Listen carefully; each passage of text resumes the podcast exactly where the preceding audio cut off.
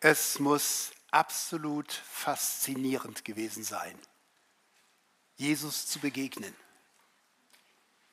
Die Brillanz seiner Worte, das Entwaffnende seines Humors, das ins Herzen schneidende seiner wahrhaftigen Analyse. Wie er Kinder berührte, Ausgestoßene annahm, es war überwältigend. Er konnte so reden, dass alle Vorwände da niederfielen. Er konnte einen da abholen, dass der Alltag vergessen war. Und Menschen, die nie nach Gott fragten, sehnten sich plötzlich nach dem, den er seinen Vater im Himmel nannte und einlud, in ihm auch als Mensch den himmlischen Vater zu sehen. Sorgt euch nicht um euer Leben, was ihr essen und trinken werdet, auch nicht um euren Leib, was ihr anziehen werdet. Ist nicht das Leben mehr als die Nahrung und der Leib mehr als die Kleidung? Seht die Vögel unter dem Himmel an. Sie säen nicht, sie ernten nicht, sie sammeln nicht in die Scheunen. Und euer himmlischer Vater ernährt sie doch. Seid ihr denn nicht viel kostbarer als sie? Wer ist aber unter euch, der seine Länge, eine Elle seiner Lebenszeit, eine Stunde nur hinzufügen könnte? Wie sehr er auch sich darum sorgt. Und warum sorgt ihr euch um die Kleidung? Schaut die Lilien auf dem Feld an, wie sie wachsen. Sie arbeiten nicht, auch spinnen sie nicht. Ich sage euch, dass auch Salomo in all seiner Herrlichkeit nicht gekleidet gewesen ist wie eine von ihnen. Ja, es stimmt. Wir sorgen uns. Ich meine nicht, dass wir Altersvorsorge treffen, dass wir uns als Studierende auf ein Examen vorbereiten, das ist bei manchen eine Ausrede. Jesus sagt ja, wir sollen nicht sorgen, also gilt es, keine Vokabel zu lernen. Nein, es geht ja, wenn man das Griechische denn kennt, nicht um die Fürsorge, um die Vorsorge. Es geht um das, was wir alle kennen. Es geht um das Grübeln. Es geht um das Bekümmern. Es geht um das sich aufreiben in Sorgen um das Morgen, um unsere Probleme. Sorget euch nicht. Warum nicht? Es ist beklemmend, die erste Antwort zu hören, weil das Geheimnis unseres Lebens, weil unser ganzes Leben uns gar nicht verfügbar ist. Wir leben so, als könnten wir alles berechnen, alles planen, als wäre alles verfügbar. Aber wie schnell entdecken wir plötzlich, dass die Grundlage unseres Lebens uns geschenkt ist, dass die Lebenszeit uns geliehen ist, dass die Menschen, die uns etwas bedeuten, uns geschenkt, geliehen, von Gott gegeben sind. Wir haben uns nicht selbst gezeugt. Wir haben uns nicht selbst geboren. Wir haben uns nicht selbst am Leben halten können, so sehr wir uns bemühen und verantwortlich mit dem Geschenk unseres Lebens umgehen werden alles Wesentliche in unserem Leben ist uns geschenkt. Wie den Blumen die Fürsorge des Schöpfers, wie den Spatzen das Essen. Das ist für uns befremdend, weil wir ein Kontrollbedürfnis haben. Und wenn wir verunsichert sind und die kindliche Naivität uns abfällt, dann greifen wir umso mehr danach und versuchen unser Leben wieder in die Schranken, in die Ordnung, in die Verfügbarkeit zu bekommen. Ja, es ist ein seltsamer Widerspruch, dass wir in kindlicher Naivität in den Tag unbeschwert hineinleben können, weil wir noch nichts wissen von Gefahren, nichts wissen von Krankheit, nichts wissen von Verlassenheit, nichts wissen von Betrug. Aber dann, wenn wir in Krisen kommen, wenn das Geschenk der Gesundheit plötzlich nicht mehr da ist, wenn Menschen uns verlassen, wenn wir durch Prüfungen fallen, wenn die Arbeit plötzlich nicht mehr so selbstverständlich ist, das Geld uns ausgeht, dann reagieren wir ja nicht in Dankbarkeit für das Gewesene, sondern in Angst und Panik. Wir greifen verkrampft nach einer Sicherheit wie ein Ertrinkender nach dem Strohhalm. Ja, und Jesus hat ja psychologisch so recht, dass der, der sich sorgt, der grübelt, der nächtelang nicht schläft und durch seine Schlaflosigkeit dann immer verrückter wird und immer panischer wird, dass der in der Tat ja nicht eine Elle, dass er nicht eine Stunde seinem Leben hinzufügen kann. Es ist unvernünftig, sich in Sorgen aufzureiben. Wenn man vor einer Prüfung steht, ist es unvernünftig, sieben Nächte vorher vor lauter Stress nicht zu schlafen. Denn die Wahrscheinlichkeit, dass man in der Prüfung konzentrierter ist, ist damit ja nicht gegeben. Es macht gar keinen Sinn, dass man vor einer Operation wochenlang sich vor lauter Sorgen nur grämt. Aber es ist doch so naheliegend, weil es uns ein Bedürfnis ist, zu kontrollieren, zu greifen, zu regulieren. Wir verstehen uns lieber als Macher, als Verfüger, als Sieger. Und so ungerne sind wir ausgeliefert. Warum? Nun, wer von einem Schöpfer lebt, der ist auf ihn angewiesen. Wer sein Leben als ein Geschenk erkennt, der ist der Beschenkte.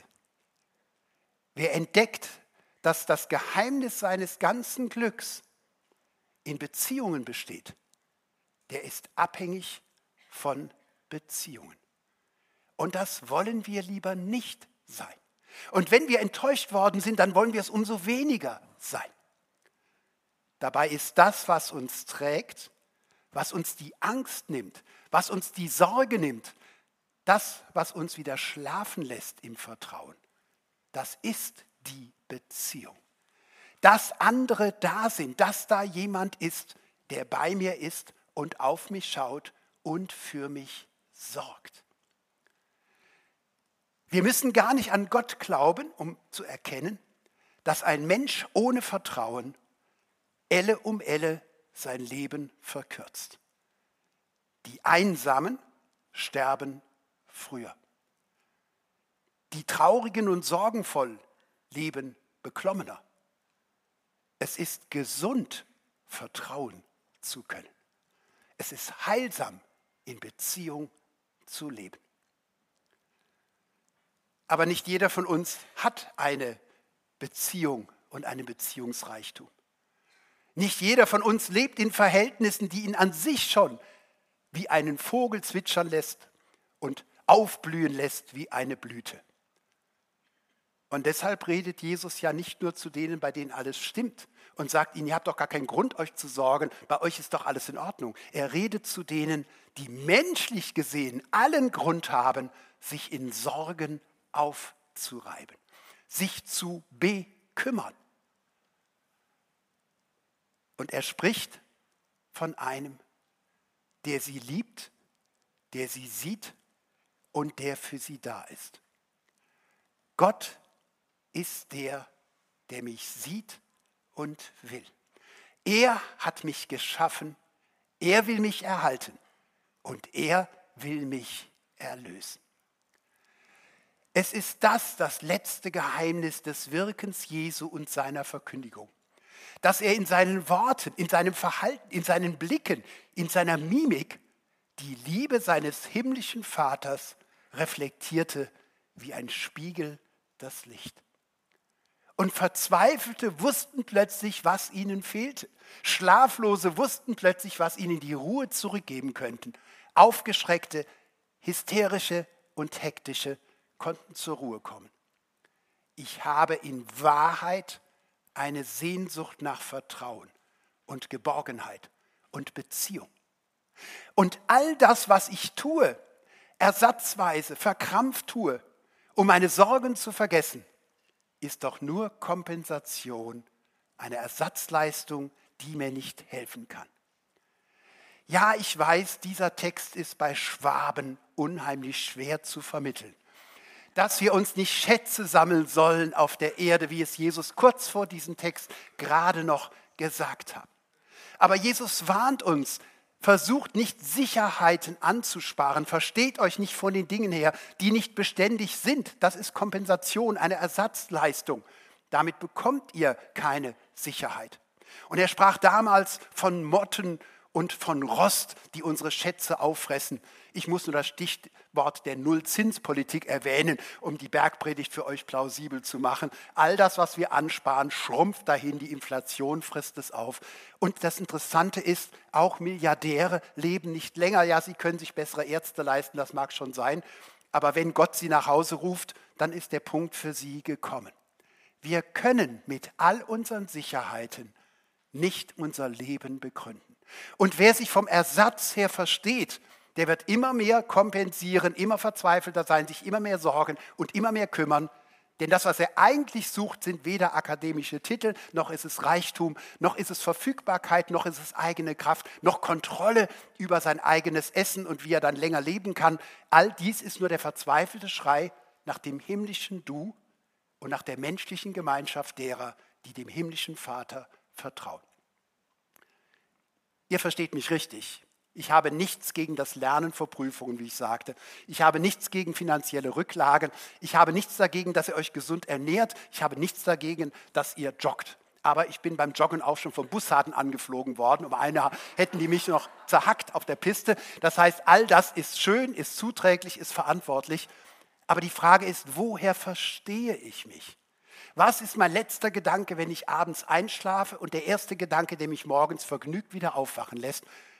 Es ist doch die Geborgenheit, dass ich aufgehoben bin, dass ich gewollt bin und dass ich geliebt bin. Schaut die Vögel an, schaut die Lilien an. Unser Leben ist unverfügbar. Alle haben wir heute Morgen ein Wunder erlebt, dass sie aufwachten und wir waren noch lebendig. Das ist nicht selbstverständlich. Alle haben wir ein Wunder erlebt, dass wir hierher gefahren sind und sind unterwegs nicht verunglückt. Die größten Wunder der Fürsorge Gottes kriegen wir gar nicht mit. Es sind die Gefahren, die von uns abgehalten werden. Und manchmal erfahren wir es vielleicht, dass wir beim Autofahren plötzlich jemand vor uns haben auf unserer Spur, der die Kurve überholt. Und dann merken wir, wie nah die Gefahr ist. Es kann eine Krankheit sein, die uns selbst, einen lieben Menschen trifft. Mitten aus dem Leben. Und wir zucken zusammen vor Schrecken. Aus Mitleid mit dem Menschen. Aber zugleich, weil wir erschrecken über die Vergänglichkeit unserer Existenz. Unser Leben ist uns geliehen. Was uns trägt, ist nicht, was wir sind. Was uns trägt, ist, dass wir geliebt sind. Es ist die Beziehung, die uns trägt und die uns hält. Das gibt uns Grund, gelassen zu sein. All das andere kann so schnell uns durch die Finger gehen. Der sorglose Spatz, den Jesus vor Augen stellt. Und er sagt, seid ihr nicht viel wertvoller für Gott, euren himmlischen Vater, als die Spatzen? Die wunderschönen Lilien und Jesus nimmt als Bezugspunkt den König Salomo, weil von ihm gesagt wird, dass er so schön gekleidet war. Das hat er aber nur deshalb getan, weil die Adressaten der Bergpredigt damals natürlich nur die Frauen im Gottesdienst der Kreuzkirche kannten. Sonst hätte er gesagt, schaut die Frauen in der Kreuzkirche an. Die sind so schön und dennoch ist ein Spatz und sind eine Lilie von Gott geliebt und versorgt. Wir sind von Gott geliebt. Ja, das ist ja schon richtig. Das war auch meine Überzeugung als junger Christ singend, begeistert in der Gruppe. Jetzt glaube ich, jetzt ist mein Leben in Ordnung, alles wird gut, Gott sorgt für mich. Das war der Kinderglaube, der noch nicht geprüfte, der noch nicht angefochtene, der noch nicht zerbrochene Kinderglaube. Da war die Welt noch in Ordnung. Und die Wirklichkeit für mich als Christ, das war etwas, wo ich einfach nur identisch drin aufging. Ich wurde geradezu getragen. Aber dann wurde ich erwachsen. Dann erwachte meine Vernunft. Dann habe ich andere Erfahrungen gemacht. Ich habe gebetet und bin trotzdem mit Karacho durchs Examen geflogen. Wir haben für einen kranken Menschen unserer Gemeinde gebetet, Aber es wurde bei ihm nicht besser, so sehr es bei anderen besser wird, sondern er ist dennoch gestorben. Und da hat mein Glaube einen Sprung bekommen. Und das, was eben noch Seligkeit war, war plötzlich Naivität. Und der kindliche Glaube, den ich eben noch teilen konnte, mit all den anderen fröhlich getragen, erschien mir plötzlich als kindisch, unangemessen, unreif, verdrängend. Ist ein solches Vertrauen zwangsläufig ein kindischer Kinderglauben, wenn ihn eben nicht die Kleinen hier auf der Treppe eben teilen, sondern die, die das Leben kennengelernt haben? Gibt es eine Form, erwachsen zu werden in diesem kindlichen Glauben, ohne den Verstand abzugeben, ohne die Wirklichkeit zu verleugnen? Was leicht übersehen wird an den Worten Jesu, das ist, dass Jesus hier als einer spricht, der nicht finanziell sorglos ist, geborgen in bürgerlichen Verhältnissen, der nicht die Villa am See Genezareth bezogen hat, um dort die Sonnenuntergänge zu genießen, sondern der so von seinem himmlischen Vater sprach, dass er selbst menschlich gesehen allen Grund hatte, sich Sorgen zu machen.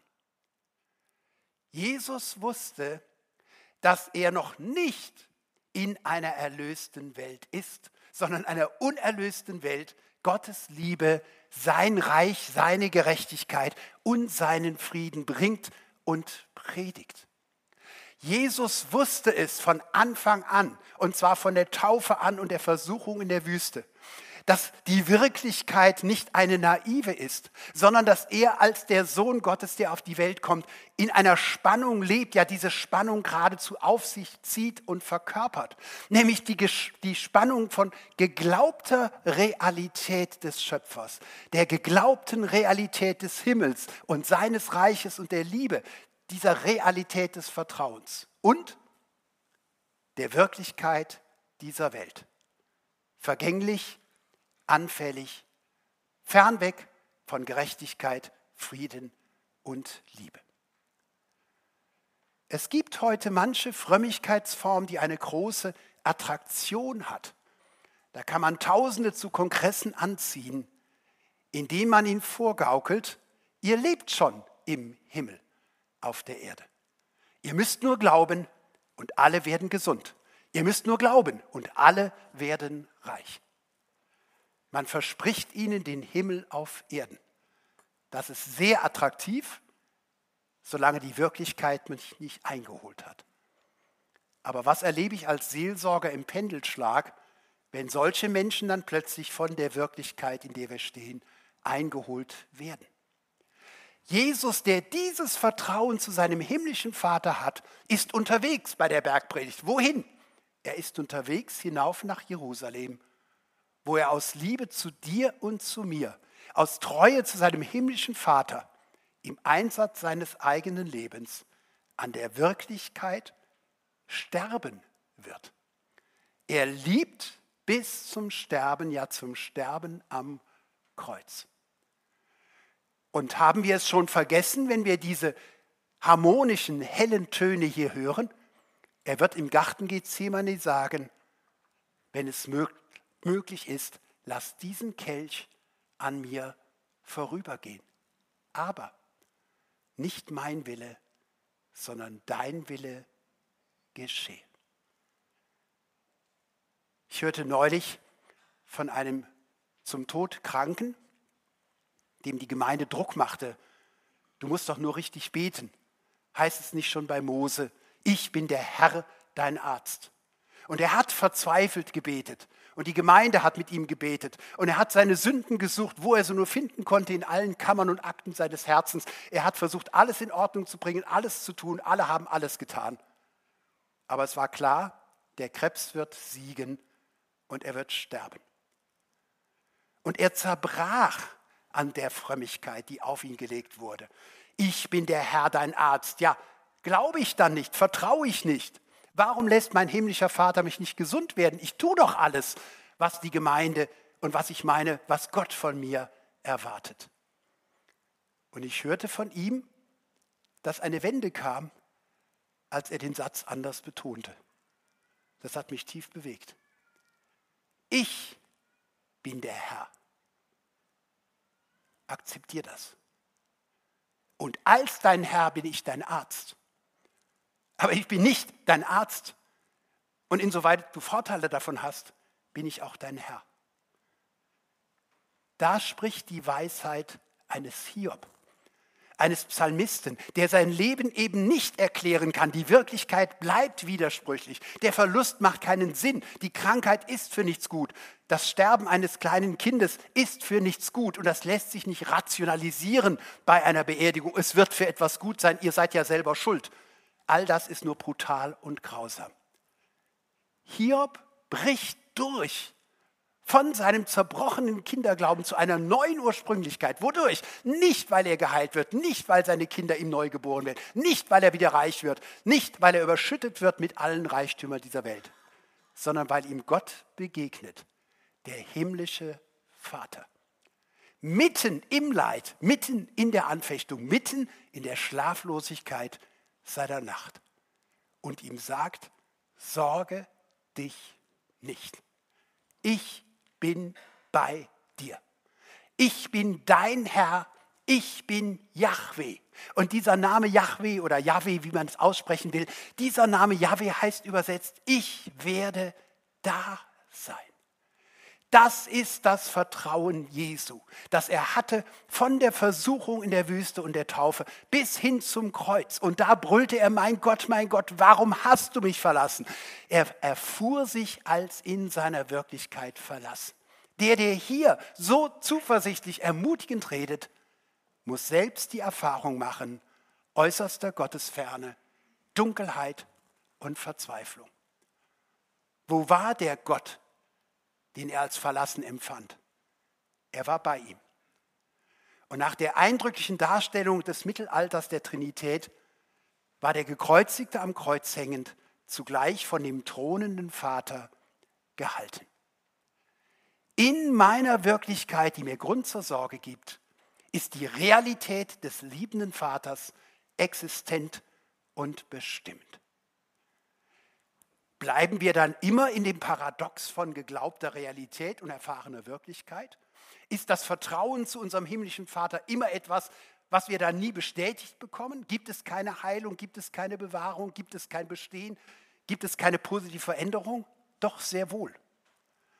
Aber wenn Jesus sagt, wir sollen uns an der Herrschaft Gottes, an seinem Reich orientieren, und an dem, was diesem Reich entspricht, seiner Gerechtigkeit, seiner Loyalität, seiner Beziehungstreue, dann macht er uns ganz deutlich, es geht vor allem darum, dass wir Gott vertrauen. Glaube heißt nicht sehen. Und das muss man heute so betonen, weil das Gegenteil immer behauptet wird. Der Glaube ist genau die Fähigkeit, das, was ich nicht sehe, aber weiß, schon als Realität zu sehen. Aber wie ist denn dann dieses Sorget euch nicht bei Jesus aufgegangen? Ist es in dieser Welt aufgegangen, in dieser Wirklichkeit? Nein. Jesus wurde nicht vor seinem Sterben bewahrt. Er wurde nicht vor dem Kreuz bewahrt. Er ist gestorben für dich und für mich in Treue zu seinem Vater. Er hätte seinen Glauben, sein Vertrauen, seine Liebe verleugnen müssen, um von dieser Konsequenz wegzukommen, um freigesprochen zu werden von den Menschen, die ihm das nicht gönnten. Aber ist er deshalb verlassen?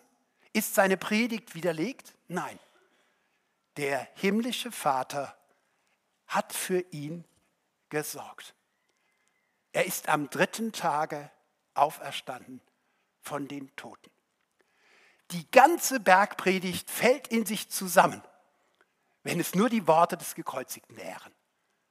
Es sind aber die Worte dessen, der sehr wohl seine Passion vor sich hat, aber die Treue Gottes. Er hat ihn bestätigt. Und hier zeigt sich noch einmal, was wir am Anfang thematisierten. Das Leben ist mehr als Essen und Trinken, das Leben ist mehr als Reichtum, Kleidung und Häuser. Warum? Weil das Leben, das uns erfüllt, ein bleibendes Leben, ein ewiges Leben, nicht das ist, das uns verfügbar ist. Es ist das ewige Leben einer ewigen Gottesgemeinschaft. Gott lädt uns alle einmal ein zu seinem Fest in Ewigkeit ohne Tränen, ohne Schmerzen.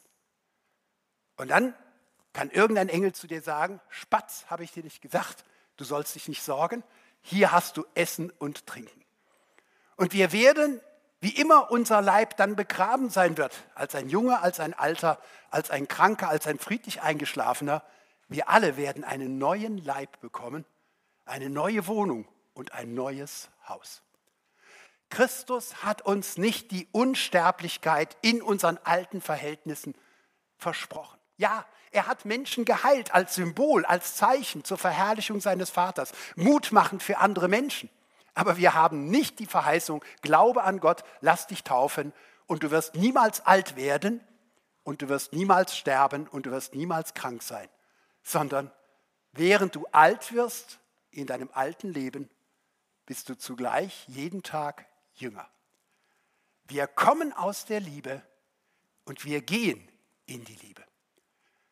Wir können uns freuen auf jedes Jahr der Bewahrung, des Gesundseins und des Reichtums und all dessen. Es gibt keinen Grund, dem zu misstrauen. Ja, wir wissen, Motten und Rost können es fressen. Und wer hätte sich nicht schon über Kaschmirpullis geärgert, die er teuer gekauft hat und die Motten haben sie zerstört? Wer hätte sich nicht schon geärgert über Inflation und verfallende Aktienkurse? Das alles können wir genießen, aber immer nur für die Zeit. Und all das, was wir genießen, bis hin zu diesem Gottesdienst und dieser Gemeinschaft, ist doch nur Vorschatten, Vorahnung. Unser Vater, er sorgt für uns. Deshalb bekümmert euch nicht. Lasst euch fallen. Lasst euch los. Verlasst euch auf ihn. Und überraschenderweise es wird dich nicht faul machen. Es wird dich nicht naiv machen, sondern es gibt dir das Gleichgewicht, ohne Illusionen auf dieser Welt zu leben. Wer sich im Reich Gottes auskennt, wer sich im Himmel auskennt, der kommt auch auf der Erde zurecht. Wer weiß, dass er von der Ewigkeit her lebt und auf die Ewigkeit hin, der kann die Güter dieses Lebens genießen. Er wird aber nie von ihnen abhängig sein. Und er kann wie Hiob sagen, Gott hat gegeben, Gott hat genommen, der Name des Herrn sei gelobt. Ich habe euch noch nicht verraten, was mit diesem Menschen passiert ist. Er konnte sein Sterben akzeptieren. Und er hat gesagt, Gott sagt zu mir, ich bin dein Herr. Dem Herrn hat er sich anvertraut im Leben und im Tod. Und war für ihn Gott nicht sein Arzt? Doch, er hatte sein neues Leben doch schon längst vorbereitet. Einem alten Kollegen, den ich nach Jahrzehnten traf, sagte ich einmal spontan, wie man manchmal Dinge, ohne sie zu planen, formuliert. Als er sagte, das geht nicht mehr und dieses nicht, und er war schon über 90, und er bemühte sich, es positiv und sachlich darzustellen, aber die Summe all der Nachrichten, die er hatte, war doch recht beschwerlich. Und es rutschte mir mehr raus, als dass ich es als geschmacklos vorher geprüft hätte. Du weißt aber schon, dass deine himmlischen Gewänder mit deinem Namensschild schon im Himmel hängen. Und dass deine Wohnung schon mit deiner Türklingel da oben fertig eingerichtet ist. Und ihm kamen die Tränen über die Backen. Und er sagt, was für eine Zuversicht sorget euch nicht. Euer himmlischer Vater wird für euch sorgen. Glaubt ihm, der unsichtbaren Realität, mitten in der verfügbaren Wirklichkeit. Und dann lebt eure Schönheit als Gottes Lilien und die Sorglosigkeit und die Lebendigkeit der Spatzen, wie wir es eben schon vorgeführt bekamen. Amen.